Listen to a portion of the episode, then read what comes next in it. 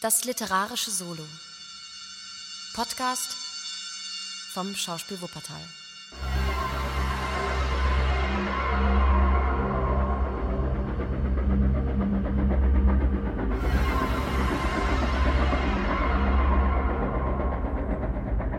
Das Tal des Grauens. Zweiter Teil. Die Rächer. Zweites Kapitel. Der Logenmeister. Gelesen von Martin Petschan. McMurdo war eine jener Naturen, die sich schnell durchzusetzen verstehen. Man konnte ihn nicht übersehen, wo immer er auch sein mochte. In einer Woche hatte er sich bei Schafters bereits zu einer Persönlichkeit emporgeschwungen. Die zehn oder zwölf anderen Pensionäre, ehrenwerte Werkmeister oder kleine Angestellte aus den Kaufmannsgeschäften, waren Leute durchaus anderen Kalibers als der junge Ire. Abends, wenn alle beisammen saßen, unterhielt er sie mit seinen Scherzen, mit seinen witzigen, lustigen Erzählungen und seinem fröhlichen Gesang. Die Macht seiner Persönlichkeit färbte stets auf seine Umgebung ab. Immer wieder zeigte er jedoch, ebenso wie im Eisenbahnwagen, eine Neigung zu plötzlichem blindem Jähzorn, die allen, mit denen er zusammenkam, Scheu, vielleicht sogar Furcht einflößte. Er machte von Anfang an aus seiner Bewunderung der Tochter des Hauses kein Hehl und ließ erkennen, dass er an sie sein Herz verloren hatte. Als Verehrer war er keineswegs scheu und zögernd. Schon am zweiten Tag gestand er ihr seine Liebe und wiederholte dieses Geständnis tagtäglich, gleichgültig gegen alles, was sie dagegen einzuwenden hatte. Jemand anders? Pflegte er zu rufen. Dann sei der Himmel dem anderen gnädig. Er soll sich nur in Acht nehmen. Soll ich mein Lebensglück und die Sehnsucht meines Herzens jemand anderem zum Opfer bringen? Sie können Nein sagen, so oft Sie wollen, Etty. Der Tag wird kommen, an dem Sie Ja sagen. Und ich bin noch jung genug, darauf zu warten. Er war ein gefährlicher Bewerber, dieser Ire, mit seiner glatten Zunge und seinem sympathischen, einschmeichelnden Wesen. Auch umgab ihn der Schimmer von Welterfahrung und des Geheimnisses, der niemals verfehlt, in einem weiblichen Wesen im Anfang Interesse und dann Liebe zu erwecken. Er konnte über die lieblichen Täler seiner irischen Heimat auf der fernen Insel von den sanften Hügeln und saftigen Wiesen sprechen mit einer Beredsamkeit, die sie im Vergleich zu diesem Ort düsterer, schmutziger Hässlichkeit noch schöner erscheinen ließ. Außerdem erwies er sich vertraut mit dem Leben in den großen Städten des Nordens, Detroit, den großen Holzplätzen Michigans, Buffalo und Chicago, wo er in einer Sägemühle gearbeitet hatte. Danach kam die Romantik, die Andeutung von ungewöhnlichen Erlebnissen, die er in der einen jener großen Städte hatte, so ungewöhnlich und so geheimnisvoll, dass er darüber nicht sprechen konnte. Er ließ nur gelegentlich Bemerkungen über einen plötzlichen Abschied, den Bruch alter Bande und die Flucht in eine neue Welt fallen, die in diesem trübseligen Tal endigte. Etty hörte ihm zu, mit dem Schimmer von Mitleid und Mitgefühl in den dunklen Augen, zwei Gefühlsmomenten, die meistens so rasch und naturgemäß zu Liebe führen. Es war McMurdo, als einem Menschen von guter Bildung, gelungen, zeitweise Beschäftigung als Buchhalter zu finden. Da ihn die Arbeit tagsüber gefesselt hielt, hatte er noch keine Gelegenheit gefunden, sich bei der Loge des Ordens der freien Männer zu melden. Er sollte jedoch bald daran erinnert werden, als ihm eines Abends Michael Scanlon, der Logenbruder, den er in der Bahn getroffen hatte, einen Besuch abstattete. Scanlon, ein kleiner, nervöser, dunkeläugiger Mann mit scharfen Gesichtszügen, schien sich über das Wiedersehen aufrichtig zu freuen. Nach einem oder zwei Glas Whisky kam er mit der Sprache über den Zweck seines Besuches heraus. Hören Sie, McMurdo, ich erinnerte mich Ihrer Adresse und so habe ich mir erlaubt, Sie aufzusuchen. Ich bin erstaunt, dass Sie sich noch nicht dem Logenmeister vorgestellt haben. Warum haben Sie McGinty noch nicht aufgesucht? Nun, ich musste mich doch nach Arbeit umsehen. Ich hatte genug damit zu tun. Sie müssen für ihn Zeit finden. Und wenn Sie für nichts anderes welche haben. Großer Gott, Mensch, Sie sind ja geradezu verrückt, dass Sie nicht am ersten Morgen nach Ihrer Ankunft zur Union Bar hinuntergegangen sind und Ihren Namen in die Liste eingetragen haben. Wenn Sie sich mit ihm überwerfen. Nun, das darf eben nicht sein. Lassen Sie sich das gesagt sein. McMurdo zeigte sich gelinde überrascht. Ich bin jetzt über zwei Jahre in der Loge und habe noch niemals gehört, dass man es mit seinen Pflichten so genau nehmen muss. Mag sein. Vielleicht in Chicago. Nun, es ist doch dieselbe Loge. Wirklich? Scanlan sah ihn lange und bedächtig an. In seinem Blick lag etwas wie eine Drohung. Darüber werden wir in einem Monat weiterreden. Ich habe gehört, dass Sie Zank mit den Polizisten hatten, nachdem ich ausgestiegen war. Woher wissen Sie das? Oh, es äh, hat sich herumgesprochen. Solche Dinge sprechen sich hier leicht herum. Gute und böse. Ich habe Ihnen ordentlich meine Meinung gesagt. Sie scheinen ein Mann nach McGintys Geschmack zu sein. Warum? Hast er auch die Polizei? Scandal brach in ein lautes Gelächter aus. Suchen Sie ihn so bald wie möglich auf, lieber Junge, sagte er, als er sich empfahl. Wenn Sie es nicht tun, wird er Sie bald noch mehr hassen als die Polizei. Folgen Sie einem freundschaftlichen Rat und tun Sie es sogleich.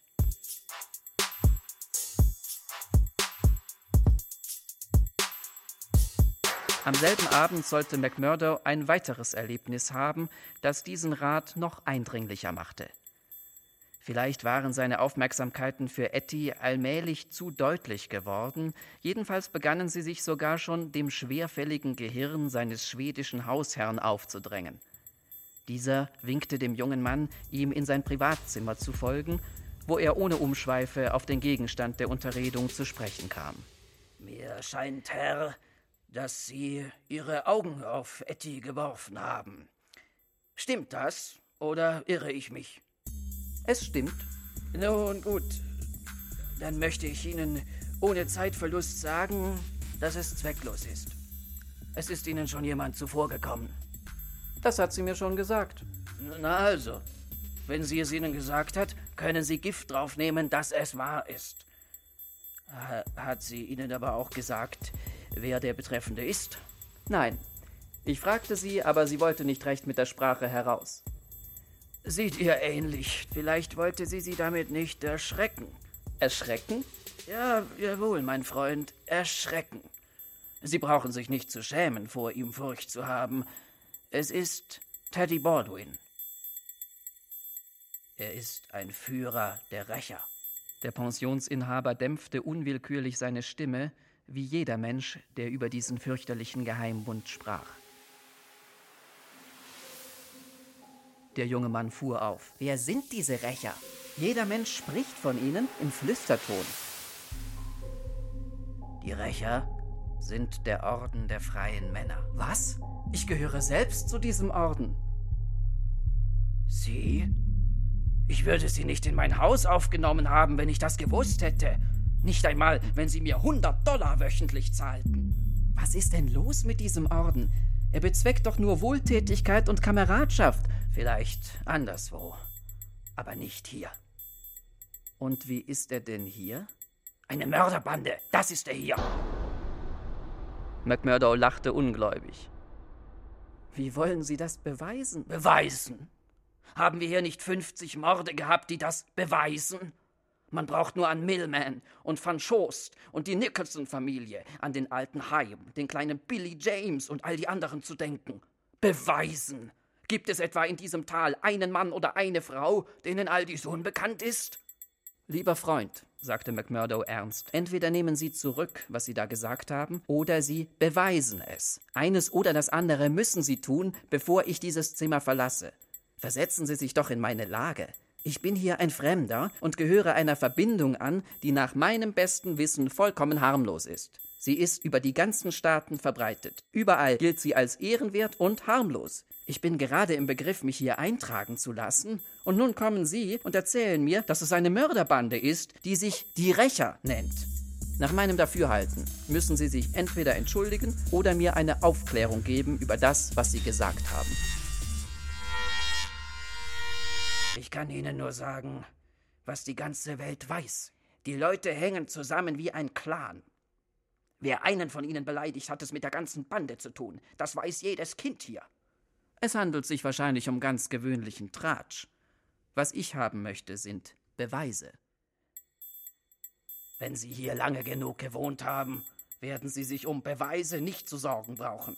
Aber Sie sind ja selbst einer von der Bande. Es wird nicht lange dauern, bis Sie genauso schlecht sind wie die anderen. Sie müssen sich nach einem anderen Quartier umsehen, Herr. Hier können Sie nicht bleiben.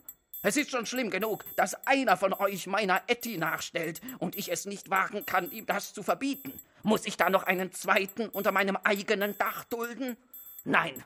Heute Nacht können Sie noch hier schlafen, aber morgen müssen Sie hinaus.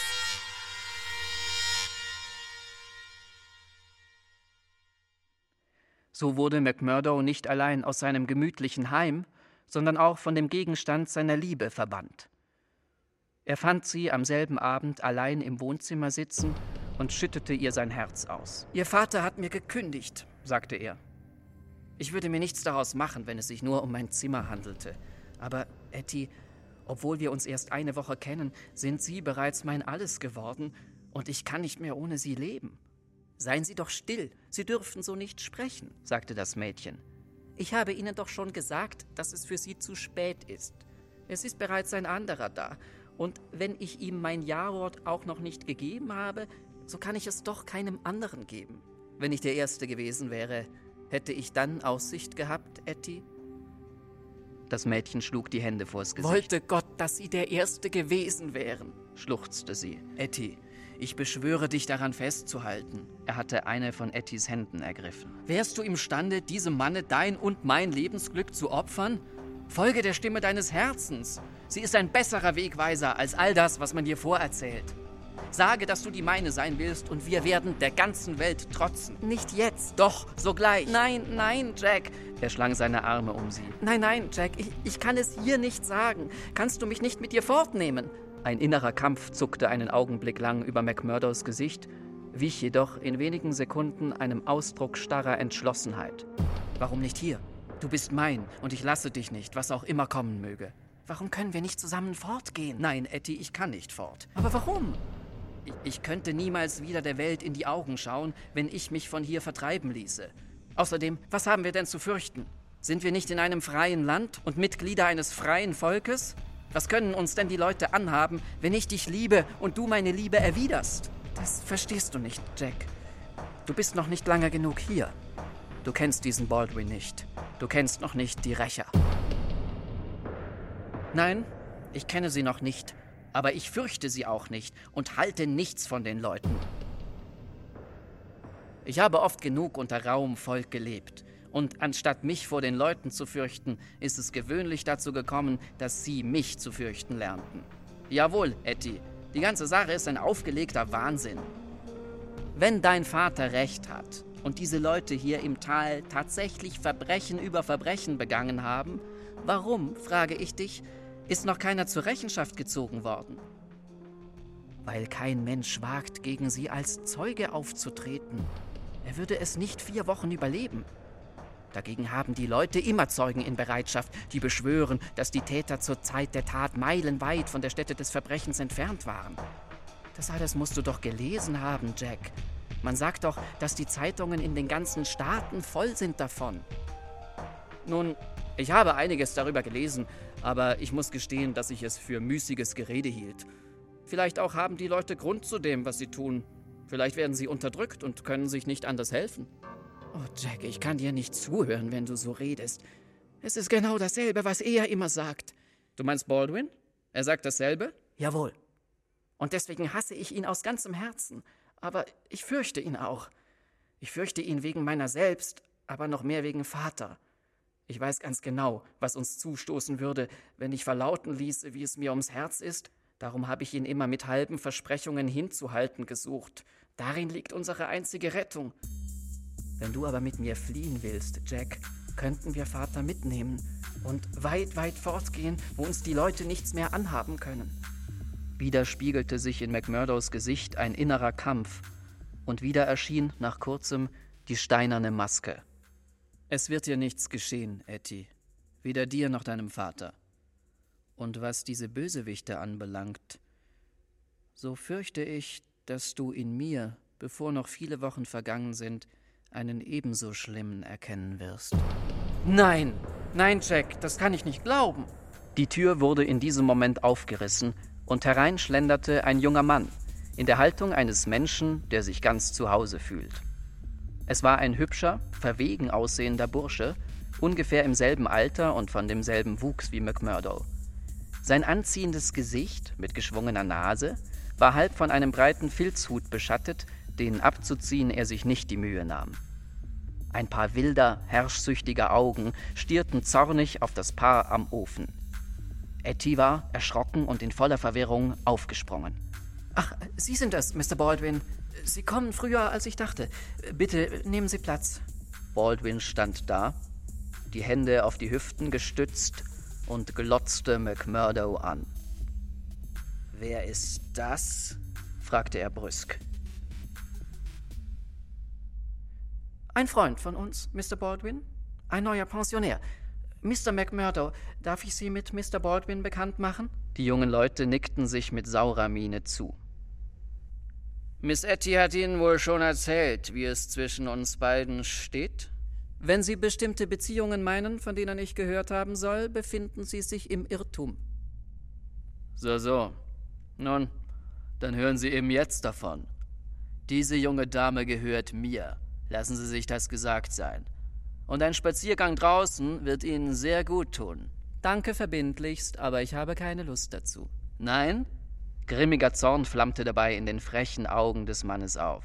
Vielleicht haben Sie Lust, mit meinen Fäusten Bekanntschaft zu machen. Das habe ich. Sie könnten mir nichts Angenehmeres vorschlagen. Um Gottes Willen, Jack, um Gottes Willen, rief Etty entsetzt. Er wird dich umbringen. Also so weit sind wir schon?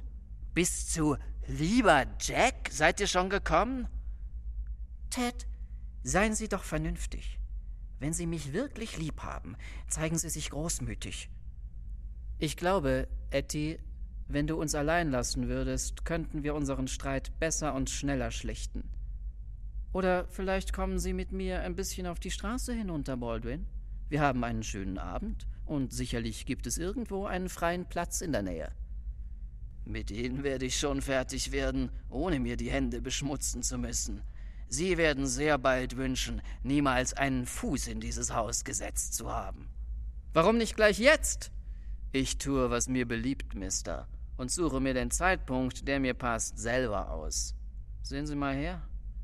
Er rollte seinen Ärmel auf, unter dem am Unterarm ein eigenartiges Mal, ein Dreieck innerhalb eines Kreises, anscheinend eingebrannt war. Wissen Sie, was das bedeutet? Ich weiß es nicht und habe nicht den Wunsch, es zu wissen. Nun, Sie werden es erfahren. Darauf können Sie Gift nehmen, und zwar bevor Sie einige Tage älter geworden sind. Miss Etty kann Ihnen etwas davon erzählen.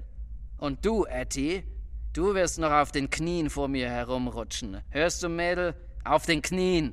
Und dann werde ich dir sagen, was deine Strafe sein wird. Du hast gesät, und so wahr ich hier stehe, du wirst ernten. Mit einem wütenden Blick auf beide schwang er sich herum, und einen Augenblick später hörte man die Eingangstür mit Getöse zuschlagen. McMurdo und das Mädchen verharrten eine Zeit lang in völligem Schweigen. Dann schlang sie ihre Arme um ihn. Oh, Jack, wie tapfer du bist. Aber es hat keinen Zweck. Du musst fliehen. Noch heute Nacht, Jack. Heute Nacht. Er wird dir ans Leben gehen. Ich las es in seinen Augen. Was hast du denn für eine Aussicht gegen diese Bande mit McGinty und der Macht der Loge hinter sich? McMurdo löste sich zärtlich aus der Umarmung, küsste sie und schob sie sanft auf ihren Stuhl zurück. Nein, nein, du kannst über mich ganz beruhigt sein. Ich bin selbst einer von den Freimännern, wie ich deinem Vater bereits gesagt habe, und bin wahrscheinlich nicht einmal besser als die anderen.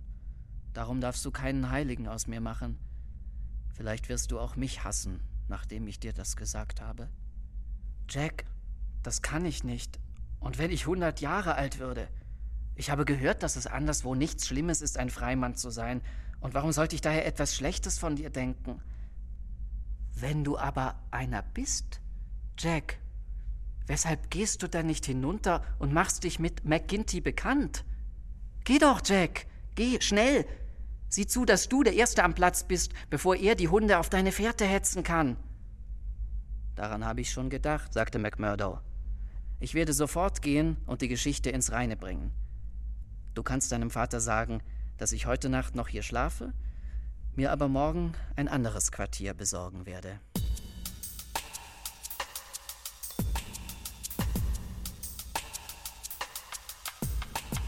Die Bar von McGintys Gasthaus war wie gewöhnlich überfüllt, denn sie war das Rendezvous der ziemlich zahlreichen gewalttätigen Elemente der Stadt.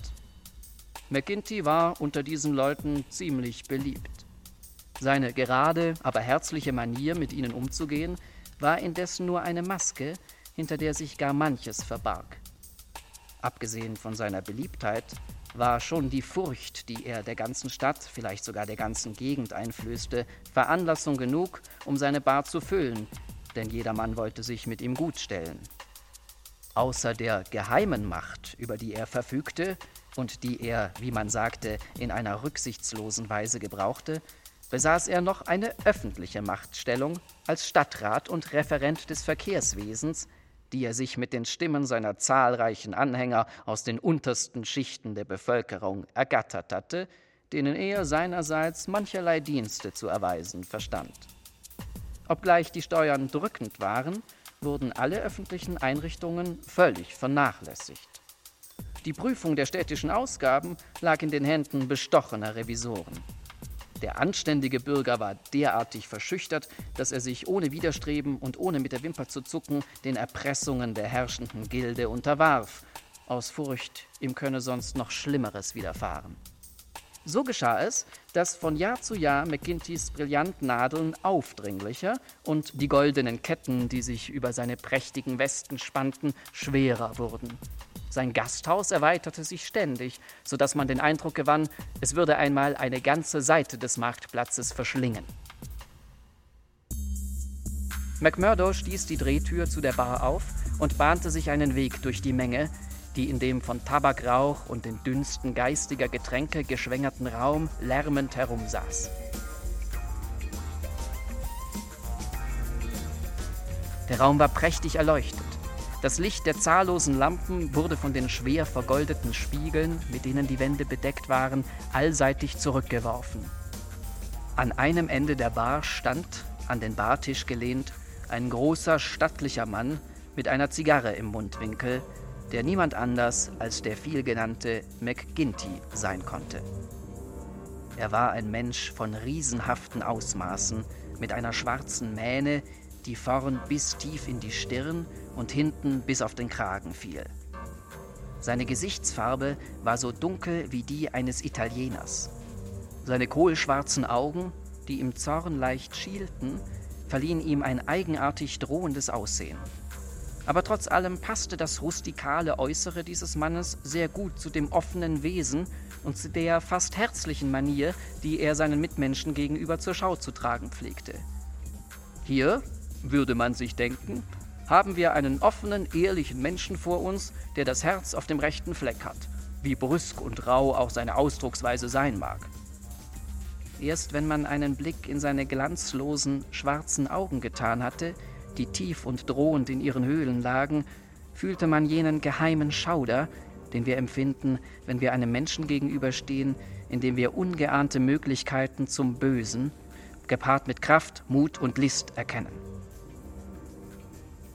Nachdem McMurdo seinen Mann einer eingehenden Musterung unterzogen hatte, schlenderte er mit der ihm eigenen sorglosen Keckheit auf ihn zu und schob sich durch die kleine Gruppe von Männern, die ihn umgab, Speichellecker, die sich in die Gunst des mächtigen Mannes einzuschmeicheln suchten und über jedes geringste seiner Scherzworte in brüllendes Gelächter ausbrachen.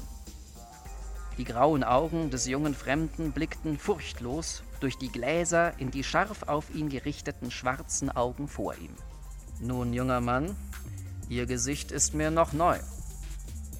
Ich bin hier noch ein Fremder, Mr. McGinty. Aber nicht so fremd, dass Sie nicht einen Herrn mit seinem richtigen Titel ansprechen könnten. Es ist Rat, McGinty, junger Mann. Tut mir leid, Herr Rat. Ich bin noch gänzlich unvertraut mit den hiesigen Gebräuchen. Man hat mir empfohlen, sie aufzusuchen. Nun gut, das haben Sie nun getan. Hier stehe ich in Lebensgröße. Und was halten Sie von mir, wenn ich fragen darf? Ich weiß es noch nicht. Aber ich möchte sagen, dass, wenn Ihr Herz so groß ist wie Ihr Leib und Ihre Seele so schön wie Ihr Gesicht, ich mir nichts Besseres wünschen könnte. Bei Gott, der Mann hat eine glatte Zunge.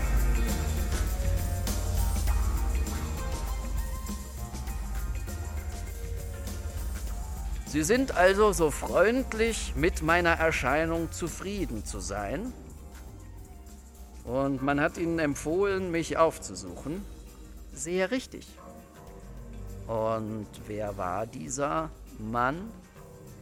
Bruder Scanlon von der Loge 341 Vermissa. Herr Rat, ich trinke auf Ihre Gesundheit und auf unsere bessere Bekanntschaft. Er hob hierbei das Glas, das man vor ihn hingestellt hatte, an seine Lippen, indem er den kleinen Finger in einer eigenartigen Weise emporstreckte. McGinty, der ihn scharf im Auge behalten hatte, zog bei diesen Worten die Stirn kraus. Aha, das ist es also, sagte er. Das muss ich mir etwas genauer besehen, Herr McMurdo. Und lassen Sie sich gesagt sein, Herr McMurdo, dass wir die Leute nicht ohne weiteres als das nehmen, als was sie erscheinen wollen. Wir glauben ihnen nicht alles, was sie sagen. Treten Sie näher, hier, hinter die Bar. Es war ein kleiner Raum, auf allen Seiten von Fässern eingerahmt. McGinty setzte sich, nachdem er die Tür vorsichtig geschlossen hatte, auf eines von ihnen, biss nachdenklich in seine Zigarre und überflog McMurdo mit seinen unbehaglichen Augen. Ein paar Minuten lang herrschte völlige Stille. McMurdo hatte die Musterung, der er unterzogen worden war, mit unbefangen heiterer Miene ertragen. Die eine Hand hielt er in seiner Rocktasche, mit der anderen zwirbelte er seinen braunen Schnurrbart.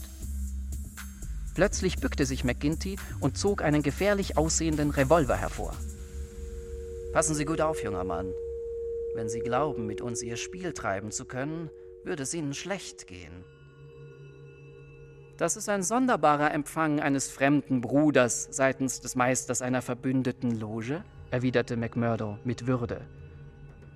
Dass Sie ein Bruder sind, müssen Sie uns erst beweisen. Und Gott sei Ihnen gnädig, wenn Sie es nicht können. Wo sind Sie eingetreten? Loge 29, Chicago.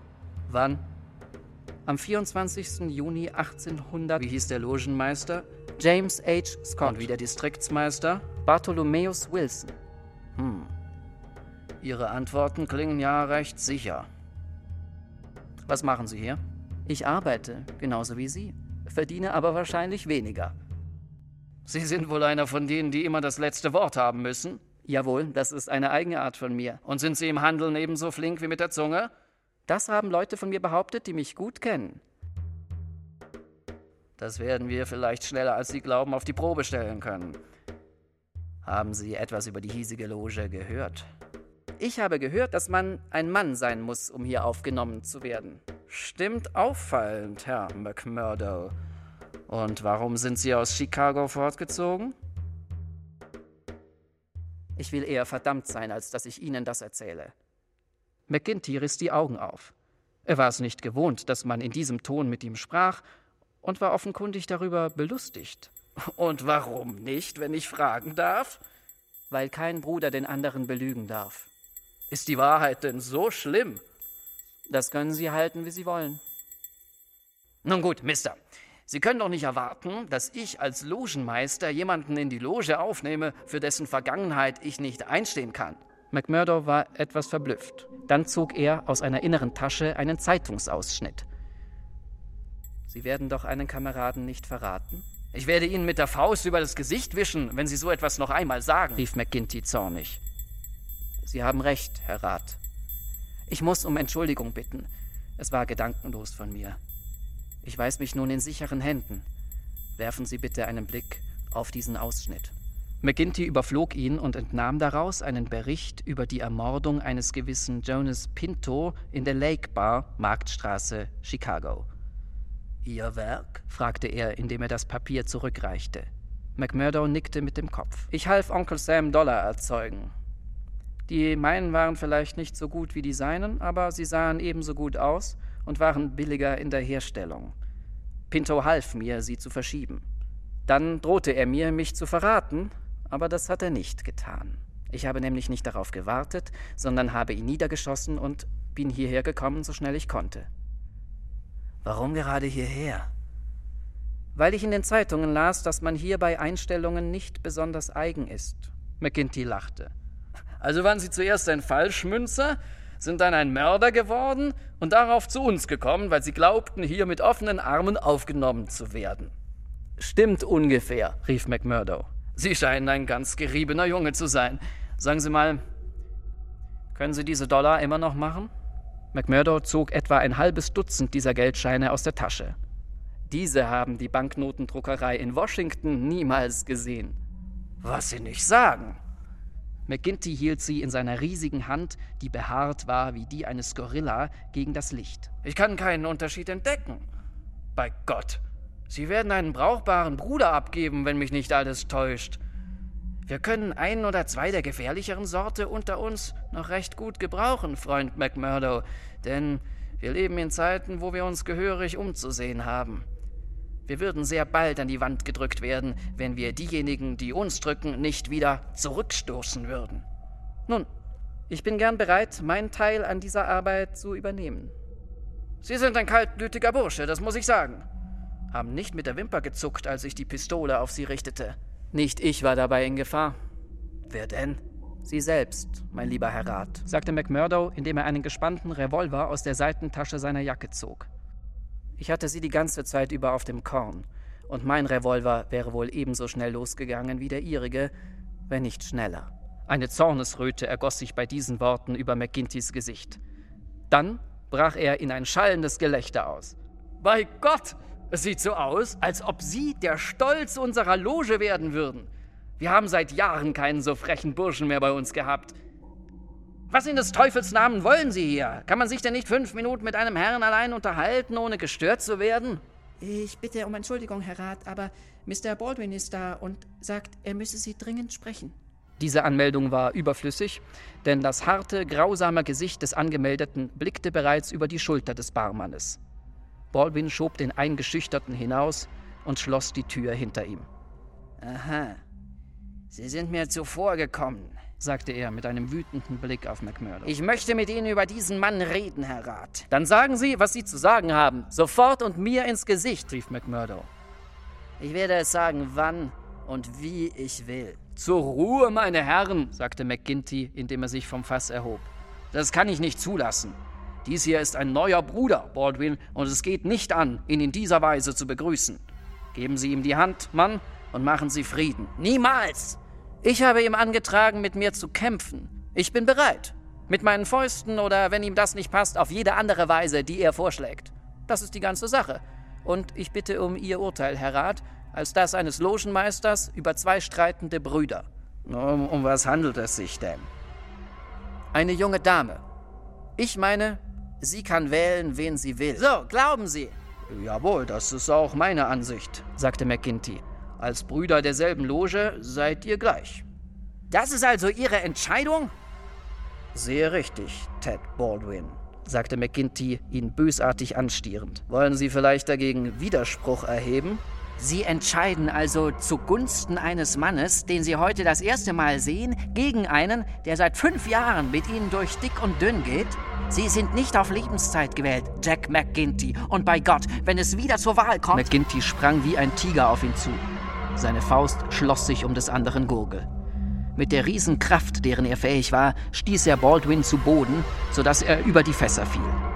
Er hätte ihn zweifellos erwürgt, wenn nicht McMurdo dazwischen getreten wäre. Ruhe, Herr McGinty, um des Himmels willen, bewahren Sie doch Ruhe, rief er, indem er den Logenmeister von seinem Opfer trennte. Baldwin hatte sich auf eines der Fässer gesetzt, tödlich erschrocken und verschüchtert. Er rang nach Atem und zitterte an allen Gliedern, wie einer, der dem Tod ins Auge gesehen hat. Sie haben das schon lange haben wollen, Ted Baldwin, und jetzt haben Sie es, rief McGinty, dessen riesenhafte Brust heftig wogte. Sie glauben wohl, wenn ich bei der nächsten Wahl zum Logenmeister durchfalle, dass Sie dann in meine Schuhe treten würden? Darüber hat die Loge zu entscheiden. Aber das sage ich Ihnen. Solange ich der Loge vorstehe, wird kein Mann seine Stimme gegen mich oder meine Entscheidungen erheben. Ich habe nichts gegen Sie, murmelte Baldwin, seine Kehle betastend. Nun gut, rief der andere, indem er in seine gewohnte Manier brüsker Herzlichkeit zurückfiel. Dann sind wir also wieder alle gute Freunde und damit Schluss. Er nahm von einem der Regale eine Flasche Champagner und entkorkte sie. Kommt her, wir wollen den Versöhnungstoast der Loge trinken. Der löscht, wie ihr wisst, jede Feindschaft aus. Also, mit der linken Hand an der Kehle frage ich euch, Ted Baldwin Um was war der Streit? Die Wolken sind schwer, antwortete Baldwin. Aber sie werden sich auf ewig aufhellen. Und das beschwöre ich. Die beiden tranken, worauf dieselbe Zeremonie zwischen Baldwin und McMurdo wiederholt wurde. Nun also, rief McGinty, sich befriedigt die Hände reibend. Jetzt kein böses Blut mehr, sonst kommt die Sache vor die Entscheidung der Loge. Und solche Entscheidungen sind streng hier bei uns, wie Bruder Baldwin bereits weiß, und auch Sie, Bruder McMurdo, würden es bald erfahren, wenn Sie Streit suchen.